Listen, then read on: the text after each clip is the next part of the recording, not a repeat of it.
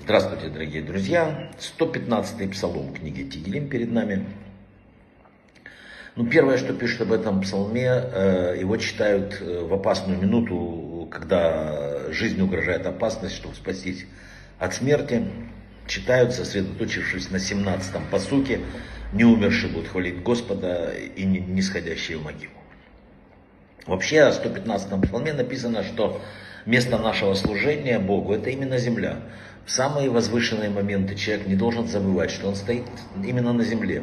И тот, кто не ощущает написанное под ногами земли, не называется человеком. Идем дальше. Эм, про людей, служащих Творцу без радости, говорится, что высохший улав непригоден для использования заповеди. Иерусалимский Талмуд основывает это выражение на словах Елим, вот 17-й посуг, не умершие будут хвалить тоже Господа и так далее. Что еще есть? У нас есть 18-й посук в этой очень великий псалук. Не мертвый прославляет еще раз э, и так далее. Однажды великий мудрец Торы, Рав Дискин, рассказал историю, относящуюся к этому псалму.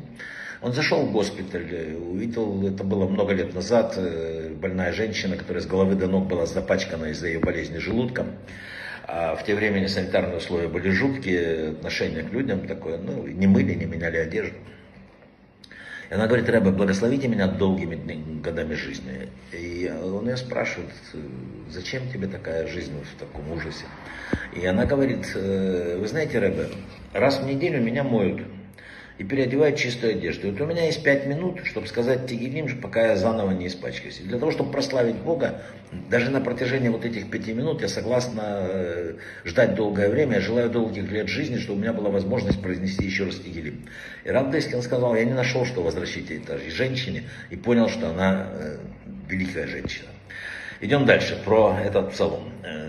Для благословения неба, для победы над э, атеистами, которые пытаются тебя сбить с толку, написал Шимуш Кадмон.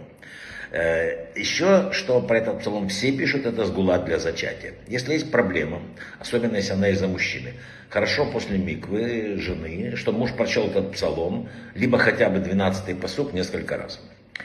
Кстати, э, описывается э, у Рава Якобова еще несколько сгулот для зачатия. Бен Ишхай пишет, что один из способов открыть благословение для рождения детей – это дать пожертвования на три вещи для участников, для учащихся Ешивы. На свет, на кофе или на воду. Например, на месяц заплатить свет там, и так далее. Это открывает мозаль для зачатия. Рав Кадури говорил, что из от Мекубалим прошлых поколений, что жена должна взять семена хлопка, положить в кастрюльку с вином или водой, сварить когда закипит, остудить. И нужно за два дня до э, женских, там, до миквы, нужно пить один стакан этого напитка. И после миквы, говорит, обязательно будет э, результат. Есть еще, кстати, интересно, поесть мужу и жене в день миквы чеснок приготовленный, не сырой. У чеснока всегда очень много всяких секретов, потому что гематрия слова шум, чеснок равна гематрии слова рацион, желание. Э, желание, которое в кетере. А из букв слова рацион есть цинор, канал. Поэтому тут все очень связано и так далее. Э, Еще, кстати, для зачатия написано, что хорошо в ночь перед миквой поесть обоим фрукты при благословении. Причем мужчина пусть ест инжир, а женщина гранат. После этого сделать не, та, не тело отъедаем, и каждый пусть произнесет 22 раза алфавит по буквам и 22, 22 раза посук из 86-го, 17 посук из 86-го Тегелима.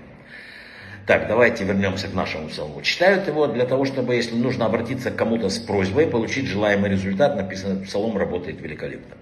Читают, чтобы победить в спорах с инакомыслящими. И последнее, что я встретил по этому псалму, это великая молитва о том, что Всевышний положил конец этому длительному изгнанию ради своего имени. Брахава от слаха.